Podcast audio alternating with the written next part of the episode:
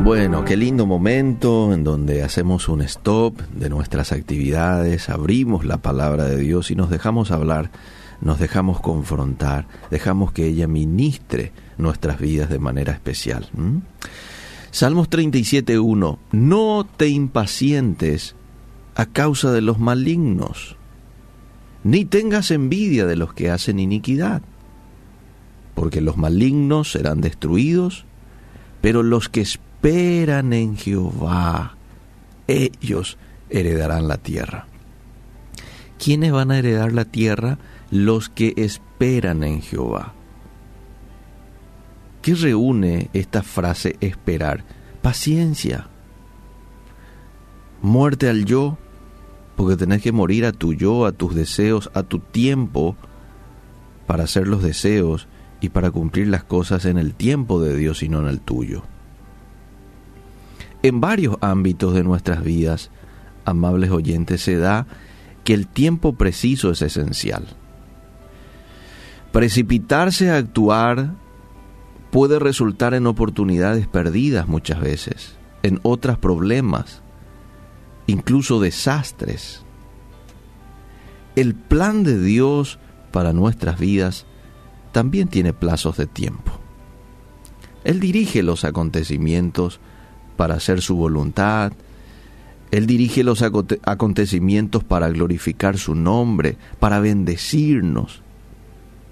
Esa es la razón por la que esperar en su tiempo es tan crucial. En vez de aprender esta lección de una manera dolorosa en tu propia vida, considera un poco lo que sucedió en las siguientes situaciones que encontramos en la Biblia ya hacía mención a Abraham. ¿Qué ocurre con Abraham? Cuando él tenía 75 años, Dios lo llamó y le dice lo siguiente, tu descendencia, Abraham, va a ser numerosa, vas a tener un hijo y de él te van a nacer naciones y naciones, no lo vas a poder contar. ¿Qué pasó luego? Pasaron 10 años y no pasó absolutamente nada. Eso le preocupó a Abraham y le quiso ayudar a Dios. Así que, bueno, movido por su propia esposa, Sara, se une a su esclava y nace Ismael cuando Abraham tenía 86 años. 11 años después lo que resultó en desavenencia familiar y enojo. Lo puedes leer con mayor detenimiento, Génesis 16, del verso 1 en adelante.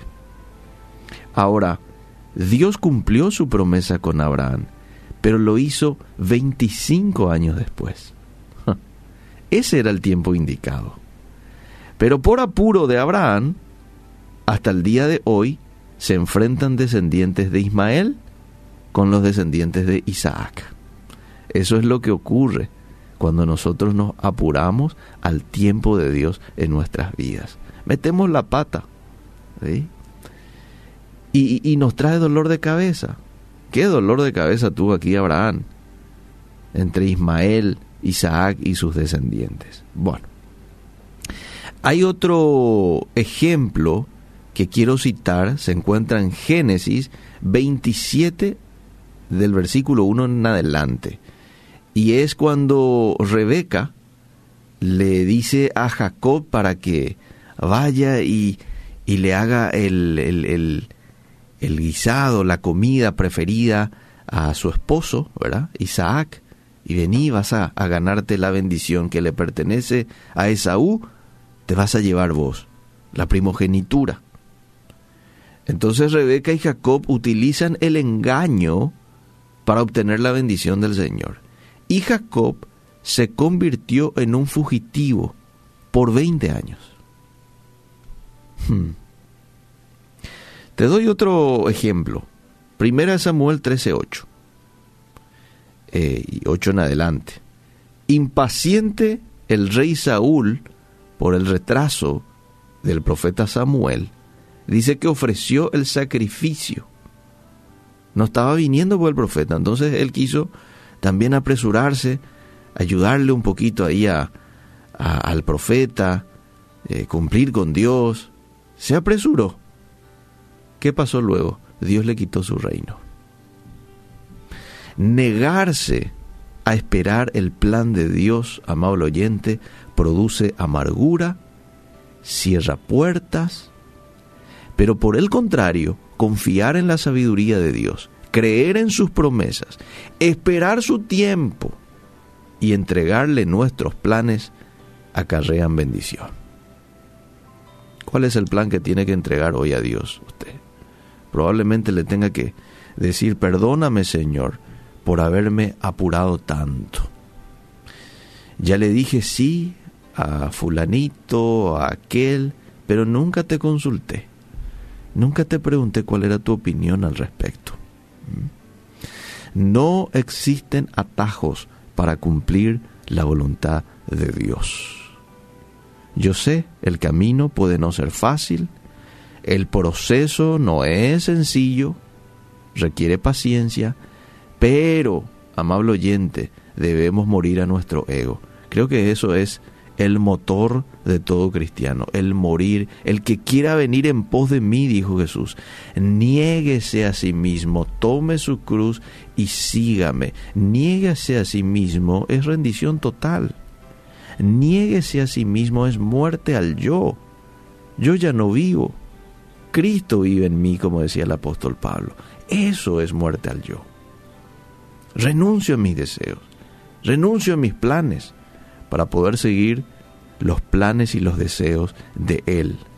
Y entender que siempre somos sus siervos, somos administradores de los recursos que Él nos da, el tiempo, los talentos, ¿sí? Todo lo que usted tiene, amable oyente, son dados por Dios, pero usted como administrador, no como dueño. Bueno, termino con esto. Idear un plan y apresurarse puede parecer la mejor forma de actuar. Pero le pregunto, ¿quién está mejor calificado para señalar el camino? ¿Usted o Dios? El camino suyo está lleno de preocupación, lleno de incertidumbre, lleno de afán, mientras que el camino y el plan de Dios te conduce al descanso, te conduce a la bendición. Entonces, ¿qué camino usted va a escoger? El camino suyo, el de el del afán, el de la preocupación o el camino de descanso y de bendición, que es el camino de Dios. Espero que lo segundo. Gracias Dios te damos por tu palabra. Ayúdanos a esperar tu tiempo siempre. Danos paciencia. Danos rendición, Señor.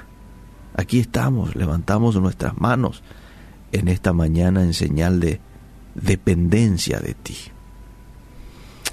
Sé tú, Espíritu Santo, el que hagas todo en nuestras vidas y con y a través de nuestras vidas. Ayúdanos a ser pacientes, ayúdanos a morir a nuestros deseos para que tus deseos sean hechas en nuestras vidas. En el nombre de Jesús. Amén y amén.